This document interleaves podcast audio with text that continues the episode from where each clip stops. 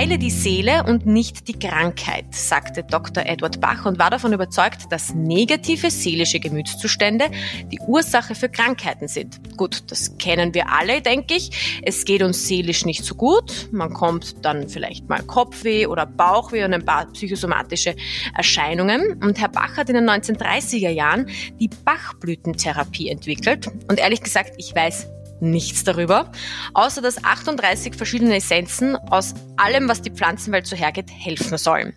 Aber warum funktionieren die und wie wende ich sie an? Und vor allem, bei welchem Haustier? Bachblüten mein Thema und damit herzlich willkommen zu einer neuen Folge von Alles Tier, der Expertenhaustier-Podcast für alle Tierliebhaber mit mir, Larissa Putz. Ja, und weil ich so gar keine Ahnung davon habe, habe ich mir wie immer Experten eingeladen. Hallo Bachblütenspezialistin Ute Philippheit. Ja, hallo. Vielen Dank für die Einladung. Und Tierverhaltensexpertin Sabine Jaroschka. Hallo, ich freue mich auch dabei zu sein. Ja, liebe Ute, Bachblüten sollen unsere Gemütszustände behandeln. Tiere haben also auch Gemütszustände. Wie merke ich denn die schlechte Laune? Also die Emotionen unserer Tiere oder die Gemütszustände unserer Tiere unterscheiden sich nicht sehr von den unsrigen. Bei Tieren kann man das ganz wesentlich an der Körpersprache erkennen, zum Beispiel das Schwanzwedeln, wenn der Hund sich freut oder wenn er aufgeregt ist. Ein Hund kann den Kopf hängen lassen. Man merkt, wenn er angespannt ist oder auch wenn ein Tier ganz entspannt ist. Ganz bekannt äh, oder jedem fällt da sicher eine Katze ein, die sich wohlig rekelt und schnurrt. Also das ist so der Inbegriff äh, der Entspannung, nach der wir uns selber uns manchmal sehnen. Also die Tiere haben ein großes körpersprachliches Repertoire und sie haben auch ein lautsprachliches Repertoire, äh, Repertoire können bellen, miauen, äh, schnurren. Manche Katzenbesitzer werden regelrecht zugequasselt von ihren Katzen. Also das kann jeder Tierbesitzer bestätigen. Sabine, du als Tierverhaltensexpertin hast wahnsinnig viel mit Tieren zu tun und mit den unterschiedlichsten. Was sind dir da vielleicht schon wirklich für Extreme auch begegnet? Ja, also das kann man bei Tieren im Stall haben, das kann man bei, bei Hühnern beobachten. Es gibt ja inzwischen immer mehr Menschen, die zum Beispiel auch äh, im, im Hinterhof oder im, im Garten selber Hühner züchten. Aber das kann eben auch bei, bei Hunden und Katzen sein. Also gerade momentan sind Katzen ja durchaus auch nervös, weil ihre Besitzer, Besitzerinnen viel zu Hause sind. Und da ähm, meine Katze zum Beispiel hat auch gerade äh, ein bisschen die Krise bekommen und hat mich vor ein paar Tagen gebissen, so dass ich sogar Tetanus geimpft werden musste. Ute, Medik nicht Medikamente sollen helfen, sondern Bachblüten sollen eben helfen, wenn das Tier dann gereizt ist oder bestimmte Launen ähm, an den Tag legt. Aber was ist denn eigentlich in Bachblüten drinnen? Also ähm, Bachblüten sind Pflanzenauszüge. Sie sind wässrige Auszüge aus 37 verschiedenen Blüten wildwachsender Pflanzen, die nach bestimmten Verfahren aufbereitet werden. Die 38. Du hast von 39 gesprochen am Anfang. Die 38. ist Rockwater. Das ist ein Quellwasser. Und äh, die Bachblüte Nummer 39 ist bereits eine Mischung, das berühmte, die berühmte Notfallmischung, wo fünf verschiedene Essenzen in ein Präparat gemeinsam verbunden werden für einen Einsatzfall, für einen konkreten Einsatzfall. Die Bachblüten werden also sozusagen, diese wässrigen Auszüge werden aufbereitet. Das ähnelt ein bisschen der Homöopathie. Also äh, die, diese Uressenzen werden äh, dann verdünnt und verschüttelt äh, und herauskommt ein sogenanntes Schwingungsmittel. Bachblüten sind aber Sie sind eben nicht exakt Homöopathie. Die Homöopathie behandelt immer Gleiches mit Gleichem. Also ich habe Kopfschmerzen und das homöopathische Mittel ist ein Mittel, das bei einem gesunden Menschen Kopfschmerzen hervorrufen würde. So ist der, das Wirkprinzip der Homöopathie. Die Bachblüten wirken wie auch die Schulmedizin als gegensätzliches Mittel. Ich habe ein Symptom, zum Beispiel eine emotionale Verstimmung, und die Bachblüte gibt das Gegenmittel gegen diese e-, emotionale Verstimmung. Dann ist noch zu sagen, dass Bachblüten nicht direkt gegen Krankheiten wirken. Ja, sie sind keine Medikamente. Bachblüten wirken auf der Ebene der Gefühle und des Denkens. Sie können natürlich indirekt, wie das schon in der Einleitung angesprochen wurde, durch seelische Stabilisierung auch Krankheiten, den Krankheitsverlauf unterstützen, aber sie sind eben keine Medikamente. Das ist ganz wichtig zu sagen. Welche Beispiele hast du denn? Also welche Blüte ist zum Beispiel für was gut? Nehmen wir zum Beispiel die Blüte Mimulus, eine ganz bekannte Bachblüte, die ist für schüchterne, ängstliche, ganz zurückhaltende Wesen. Ich sag Wesen, weil es natürlich Menschen und auch Tiere sein können.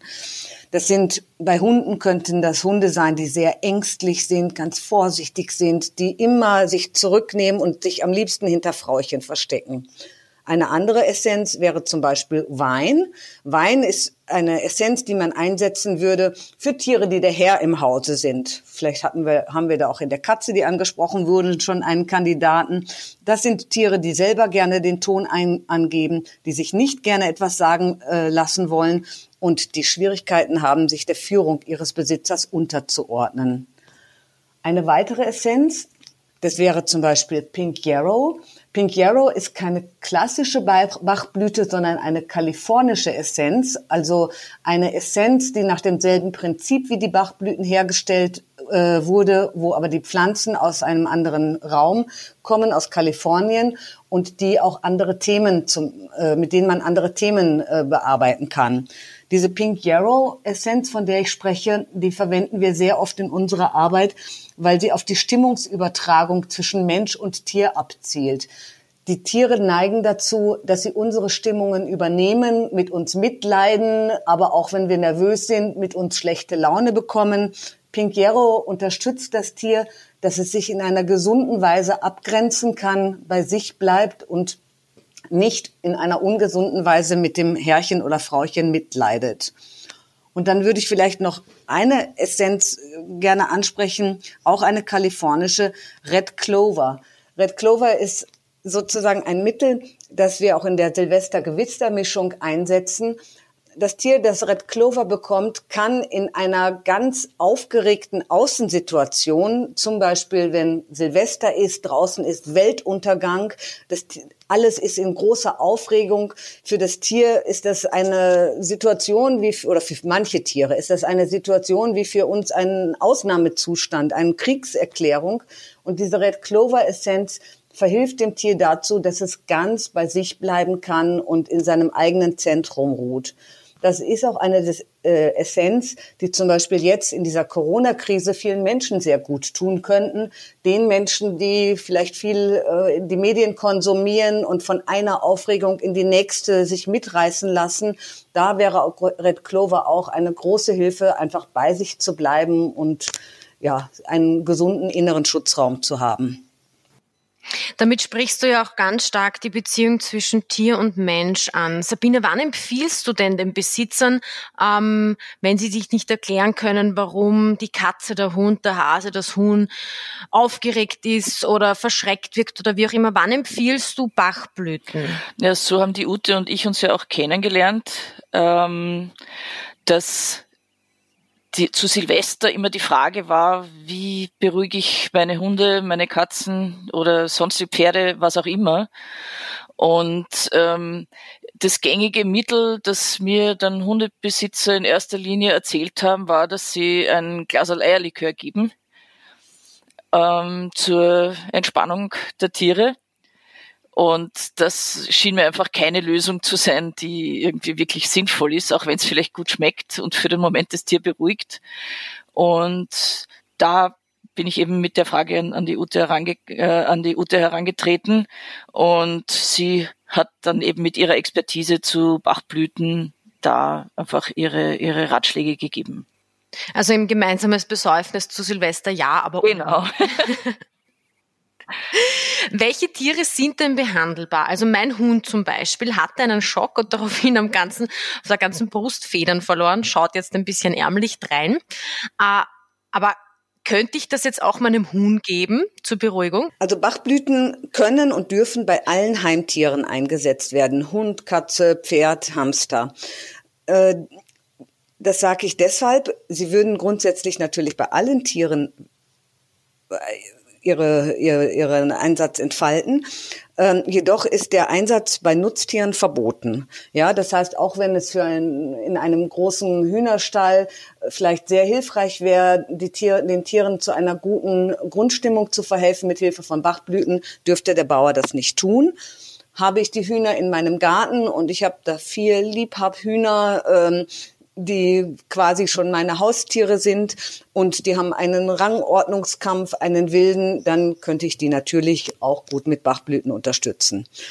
Was man, also die einzige Ausnahme, die ich persönlich machen würde bei Heimtieren, wären Fische. Da müsste man sich äh, mit dem Tierarzt wirklich besprechen, in welcher Form die Bachblüten verabreicht werden ob ich jetzt, wenn ich vier Globuli, äh, das sind winzig kleine Zuckerkügelchen, die eine Bachblütenschwingung haben, wenn ich die jetzt in ein 300 Liter Aquarium gebe, ob das eine Auswirkung auf die Fische hat, das weiß ich nicht. Also ob das jetzt einfach von, vom Gewässer dann ein Problem werden könnte. Und wie setze ich die Bachblüten dann ein? Also wie gehe ich das am besten an? Weil ich muss ja irgendwie diese Bachblüten auch in das Tier reinbringen. Ähm, für Tiere werden eigene, eigene Darreichungsformen ähm, entwickelt. Das bedeutet, dass äh, während die klassischen Bachblütentropfen für Menschen in der Regel in Alkohol gelöst sind, macht man für Tiere alkoholfreie Lösungen. Äh, das kann sowohl Tropfen sein, die man ähm, entweder gar nicht konserviert oder sie können auch ein bisschen mit Salz konserviert werden oder Bioglycerin ähm, ist auch eine gängige Konservierungsmethode oder eine gängige Trägersubstanz. Oder es werden Bachblütenglobuli, also eben diese kleinen Zuckerkügelchen, die man auch von homöopathischen Medikamenten ähm, nennt, die, äh, kennt, die kann man eben auch mit Bachblüten aufbereiten. Das ist eine gängige Darreichungsform für Tiere. Sabine, kennst du irgendwelche Nebenwirkungen? Also läuft dann vielleicht der Hund äh, high oder betrunken herum oder ähm, wenn man vielleicht auch zu viel gibt oder ist dir das noch nicht begegnet? Nein, so wie es die Ute ja auch gerade gesagt hat, eben gerade bei Tieren wird es eben nicht in Alkohol gelöst, sondern in anderer Form verabreicht. Und äh, da kann eigentlich nicht, nicht viel passieren. Also vor allem jetzt also herumlaufen. Also das wäre das erste Mal, dass ich das höre. Also warum haben Bach, wir sagen, oder Bachblüten haben keine Nebenwirkungen. Wie kann es denn sein, dass etwas einerseits quasi ein Gefühl beeinflusst und auf der anderen Seite, Seite kein negatives Gefühl hervorrufen kann?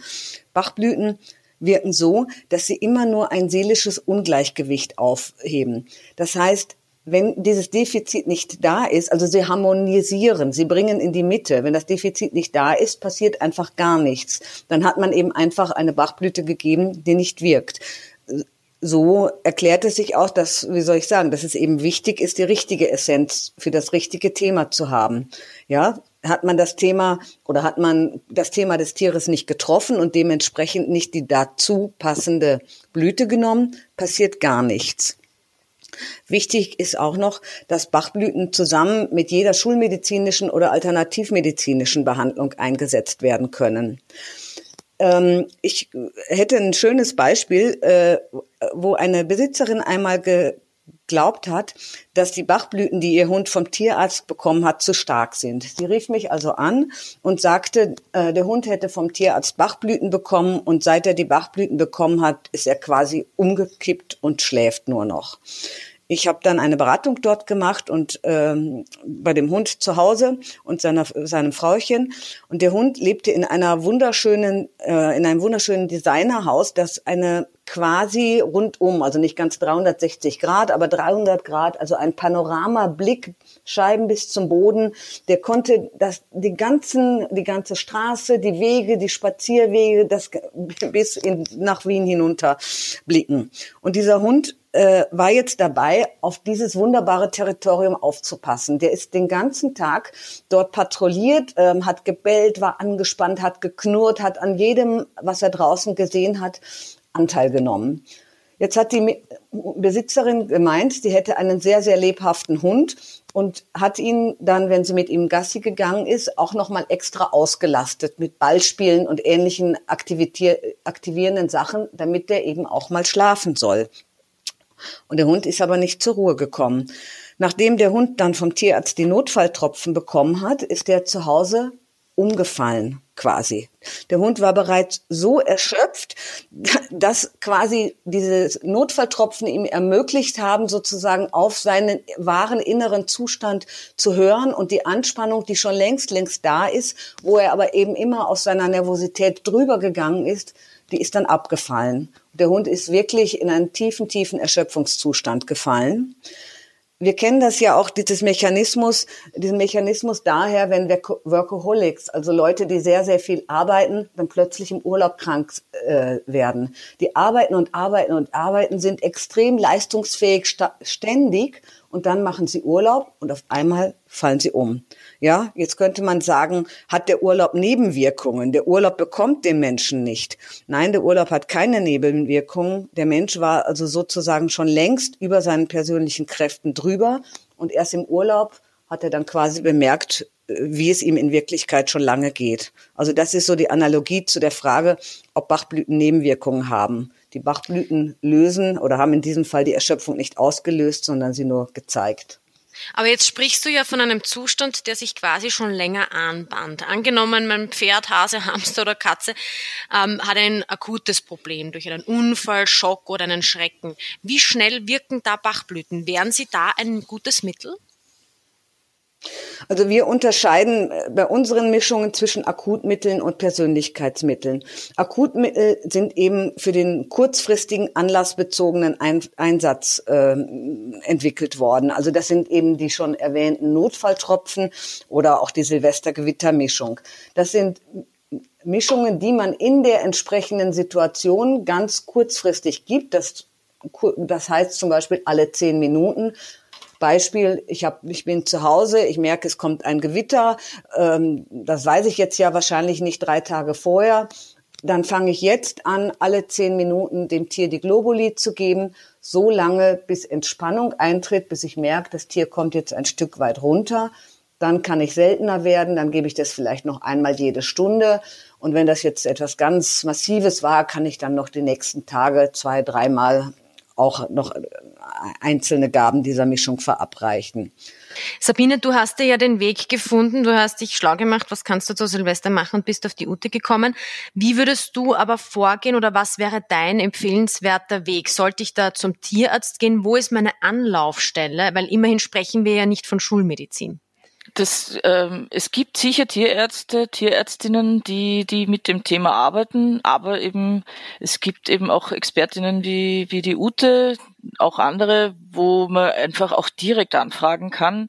Ähm, ich habe die Ute einfach als sehr, sehr konstruktive und, und umsichtige ähm, Beraterin einfach kennengelernt, wo, wo ich das Gefühl habe, dass wenn wirklich ein Tierarzt auch notwendig wäre, dass sie das auch sagt, bevor sie jetzt ähm, irgendwas macht und, und äh, riskiert, dass da etwas übersehen wird, was vielleicht ähm, dringend anderweitig auch behandelt werden müsste.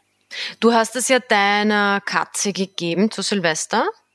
Ähm, hat die das verweigert oder Verweigern Tiere das? Lassen sie es stehen oder spucken sie oder ist das einfach eh ganz nett? Das ist ganz unterschiedlich. Also ich tue mir mit meinen Katzen sehr leicht, äh, weil ich äh, jemand bin, der einfach hingreift und tut. Ähm, ähm, also gerade jetzt bei den Globuli äh, gibt es sicher Menschen, die Schwierigkeiten haben, das zu verabreichen, wobei eben die Ute da auch Ratschläge gibt. Ähm, im, zum Beispiel kann man es auch in, in Futter verstecken oder ähm, irgendwie anderweitig halt äh, in, in ein Tier hineinschmuggeln, habe ich recht, Ute? Also ähm, ich bin immer dafür, dass das Tier diese Sachen freiwillig nimmt. Ja, es gibt Tiere, für die ist das gar kein Thema, wenn man ihnen ein paar Globuli in die Lefzen legt. Wenn das Tier das aber nicht möchte, dann würde ich äh, sagen, man sorgt dafür, dass immer ein paar Globuli im Trinkwasser sind und dass man in jeder Mahlzeit oder auch in einem Extra-Leckerli die äh, Bachblüten einbringt. Also nicht mit Zwang. Das kann nichts Schönes werden für das Tier. Ute, wann reicht's denn für Bachblüten nicht? Also wir haben jetzt ja sehr viel Positives erwähnt, aber wann sind einfach Bachblüten der falsche Weg? Immer, wenn das Tier organisch krank ist. Kranke Tiere gehören zum Tierarzt. Punkt und aus. Ja, also man kann natürlich auch ein krankes Tier, also ich bringe mal ein Beispiel. Wir haben eine Katze, die hat einen Morbus Edison. Das ist eine Nebennierenerkrankung, äh, Nebenniereninsuffizienz. Ähm, und ist natürlich damit in tierärztlicher Behandlung. Aber äh, die Besitzerin ist halt ganz traurig, weil die Katze dadurch sehr müde ist, sehr antriebslos ist, nicht spielen möchte. Und diese Katze begleiten wir mit Bachblüten, die aktivierend sind, die die Lebensfreude äh, stärken, die der Erschöpfung äh, ein Stück weit entgegenwirken. Und die Katze ist jetzt viel lebhafter, verspielter, die, die haben wieder mehr Freude miteinander. Die Besitzerin ist ganz erleichtert, weil sie auch das Gefühl hat, dass ihr Tier trotzdem noch ein glückliches Tier ist. Also da würde ich die Grenze ziehen, ja. Die Krankheit gehört zum Tierarzt und man kann dann äh, mit den Bachblüten wirklich auch das Wohlbefinden heben. So ein ganz typischer Fall ist auch, wenn Tiere, ähm, wenn Tiere alt werden, ja, dann, also wie bei den Menschen, nehmen die Krankheiten halt auch bei manchen Tieren im Alter zu. Auch viele Tiere bekommen im Alter Krebs. Hunde können blind oder taub werden. Ähm, mit den Bachblüten kann ich an dieser Ursache, an diesem Krankheitsbild natürlich gar nichts ändern. Aber ich kann sehr wohl dem Tier und damit auch dem Besitzer helfen, diese Lebensveränderung gut zu verarbeiten. Ja. Also wir haben zum Beispiel einen Hund, der ist äh, blind geworden und der hat dann angefangen, weil er unsicher war, ganz viel zu bellen, ja. Und das hat alle in der Umgebung richtig belastet, weil die Besitzerin natürlich gemerkt hat, wie angespannt das Tier ist, wie nervös, wie verunsichert der ist und weil dieses Bellen auch störend war und alle mitgerissen hat, ja, auch die Nachbarn. Und da konnten wir dann quasi an dieser mit den Bachblüten helfen, dass das Tier wieder besser zur Ruhe kommt. Aber an den, also sozusagen auf das Sehvermögen haben wir überhaupt keinen Einfluss. Sabine, abschließend, wem würdest du Bachblüten empfehlen? Wann ist für dich Bach, wann sind für dich Bachblüten der richtige Weg? Was spricht für Bachblüten? Für Bachblüten spricht auf jeden Fall, dass eben, dass man nicht wirklich was falsch machen kann. So wie die Ute vorhin erklärt hat, es ist einfach entweder es, es tut was, aber man kann weder überdosieren noch sonst was. Man kann einfach wirklich schauen, wie, wie kann man dem Tier entgegenkommen, wo, wo kann man es unterstützen. Ja. Und jetzt gerade bei, bei eben besonders nervösen Tieren, bei Tieren, die, also da ist es einfach ein Weg, wo man sich anschauen kann, weil da ist beim Tierarzt, ja, man kann irgendwie schauen, ob, ob es grundsätzlich gesund ist und man kann auch ein bisschen im Training mit dem Tier auch versuchen, ähm, ob, ob vielleicht die Besitzerin, der Besitzer was falsch macht und, und im Training eben den Hund eigentlich mehr belastet oder eben beim, beim Spazierengehen, ähm, als, als es jetzt gut wäre. Und da ist es auf jeden Fall ein, ein Weg, sich da mal zu erkundigen und zu schauen, wäre das was für mich und, und für mein Tier.